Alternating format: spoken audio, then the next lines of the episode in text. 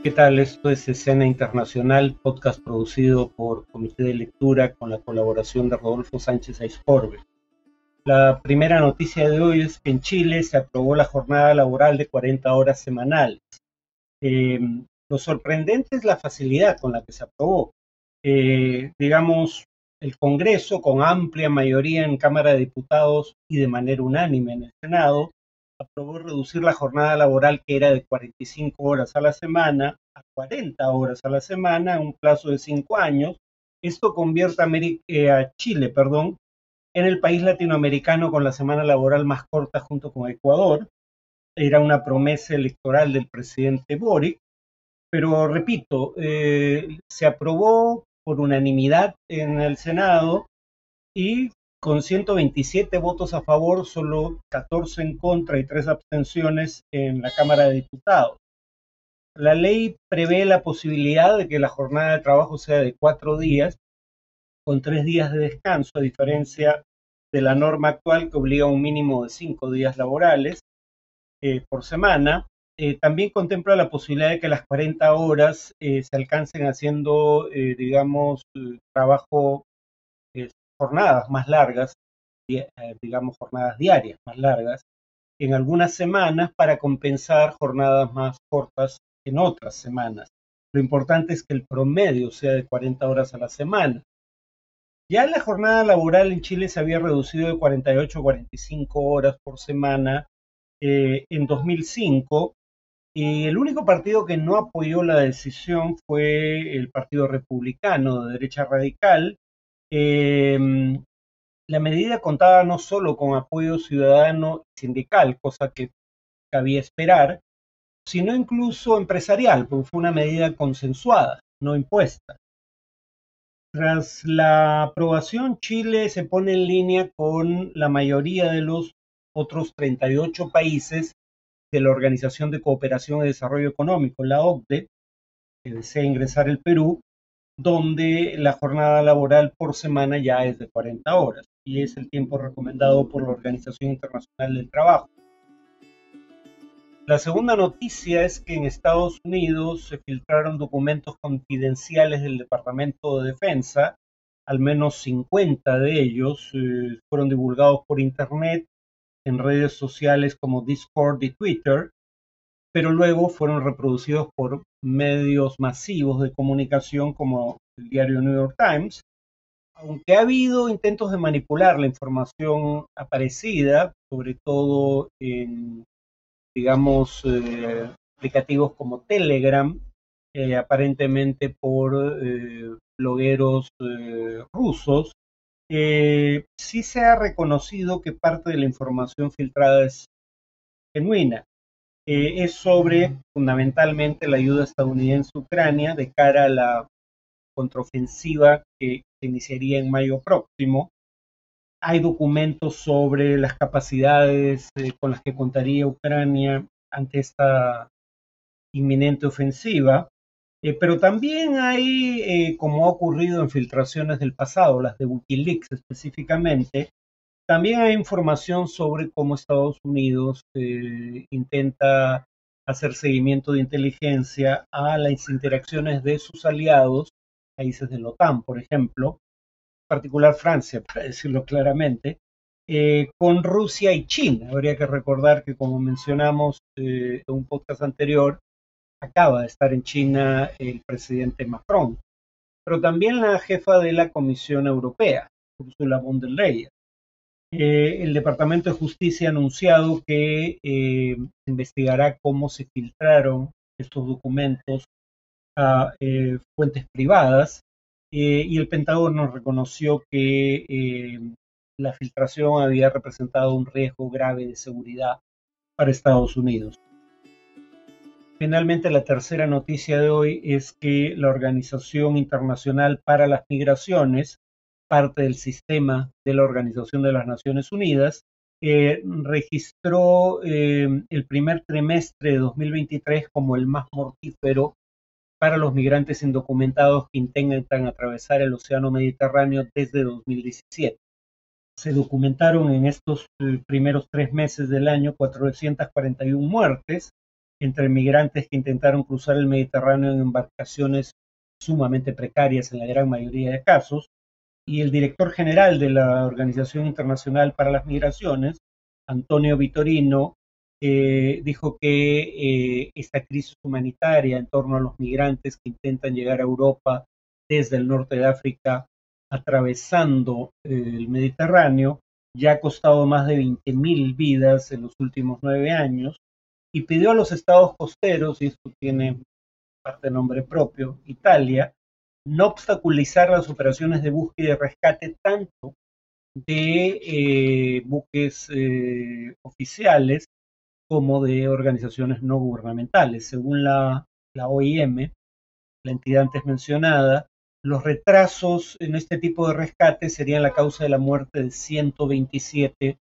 de las 440 personas que murieron en los tres primeros meses del año, y en 73 de las muertes no hubo intento alguno de rescate. En cuanto al tema de análisis, eh, voy a eh, entrar en camisa de once varas porque voy a hablar de la crisis financiera. Algo entiendo de finanzas, pero no soy claramente especialista. Eh, pero en todo caso puedo entender los argumentos y eh, determinar si parecen tener o no consistencia lógica. Cuando se inició la crisis financiera en torno a bancos como Signature Bank o Silicon Valley Bank, el presidente Biden dio un discurso en el que dijo lo siguiente, los accionistas del banco, en este caso se refería al Silicon Valley Bank, no serán protegidos. Tomaron un riesgo consciente y cuando el riesgo no fructifica, los inversionistas pierden su dinero. Así funciona el capitalismo. Así debería funcionar, habría que aclarar, porque más bien eh, lo que aquí está implicando el presidente Biden es que no se iba a rescatar a los accionistas o ejecutivos de las entidades financieras en problemas para evitar el llamado daño moral, es decir, para no generar incentivos perversos. La idea básica es la siguiente. Si cuando eh, directivos financieros corren riesgos significativos eh, y estos riesgos no fructifican llevando a la quiebra al banco o entidad financiera, digo, banco comercial, banco de inversión, eh, si cada vez que toman decisiones arriesgadas y estas fracasan, eh, van a ser rescatados con fondos públicos, no tendrían ningún incentivo para evitar esas mismas acciones riesgosas en el futuro que llevaron a la quiebra eh, en el pasado, ¿no? porque van a contar con que el Estado las rescate. Eh, sin embargo, el propio Biden reconoció que el año 2018 se aprobó una ley que debilitó una norma previa, la ley Dodd-Frank, que pretendía regular más estrictamente las entidades financieras para evitar una crisis eh, como la de 2008, que dio origen a la gran recesión internacional. Sabemos que las recesiones que son precedidas por crisis financieras tienden a ser más profundas y prolongadas en el tiempo. Eh, ¿En qué se retrocedió aquí? Eh, digamos, hasta el año 2018, la norma o la ley Dodd-Frank establecía que cualquier entidad financiera con activos superiores a los 50 mil millones de dólares eh, iba a ser sometida a pruebas de estrés más exigentes, uno, y dos, eh, se le iba a pedir mantener eh, mayor capital o tener mayor capital para responder ante eh, eventuales problemas. Eh, la ley de 2018 que reformó la norma Dodd-Frank eh, subió ese, ese límite de 50 mil millones a 250 mil millones de dólares. o sea, solo bancos cuyo capital o sus activos en realidad fueran superiores a 250 mil millones de dólares iban a tener requerimientos mayores de capital, capitalización, y eh, iban a tener pruebas de estrés eh, más estrictas. La paradoja aquí es que eh, quienes hicieron lobby por esta norma son precisamente los bancos que quebraron en esta última coyuntura. Dicho sea de paso, también hicieron lobby para que no se aumentara el límite del seguro de depósito. Esto, digamos, es un eh, seguro que se cubre no con fondos públicos, sino con eh, fondos que se extraen de los depósitos de los clientes de las entidades financieras. entonces, iba a haber premiums más altos si el seguro de depósito subía de, digamos, de 250 mil dólares a medio millón. Entonces, estas entidades financieras hicieron lobby tanto para que se aumentara el nivel de capital a partir del cual debían eh, tener mayores exigencias de capital y pruebas de resistencia o resiliencia del banco más estrictas, y eh, hicieron lobby para que no se aumentara el límite de seguro de depósitos para no pagar los premios que eso hubiera implicado. ¿Quiénes hicieron, ya lo, ya lo adelanté, pero quienes hicieron lobby?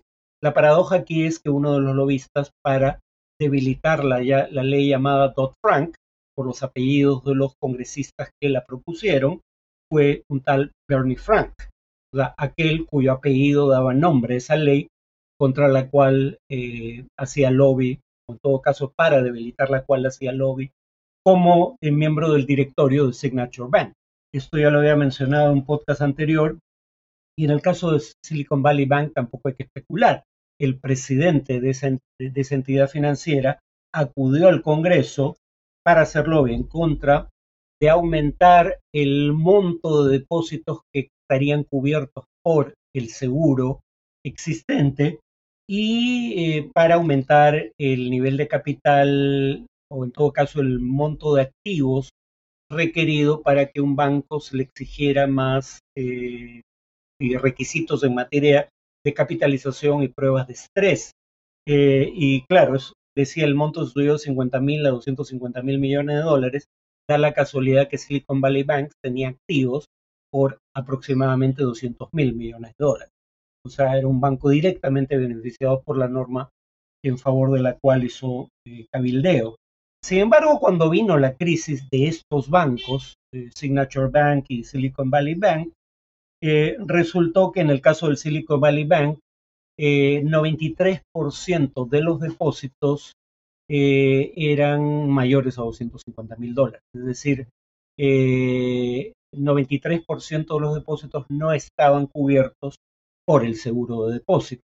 Y eso hacía grave la situación, porque si tú tienes depósitos inferiores a 250 mil dólares, no, no, te preocupas tanto porque sabes que estás cubierto por ese seguro si sabes que no estás cubierto por el seguro de depósitos, ahí tienes incentivos para ser parte de una corrida bancaria, para retirar los fondos a la brevedad posible antes de que el banco quiebre en una situación de insolvencia, es decir, no pueda devolver los depósitos.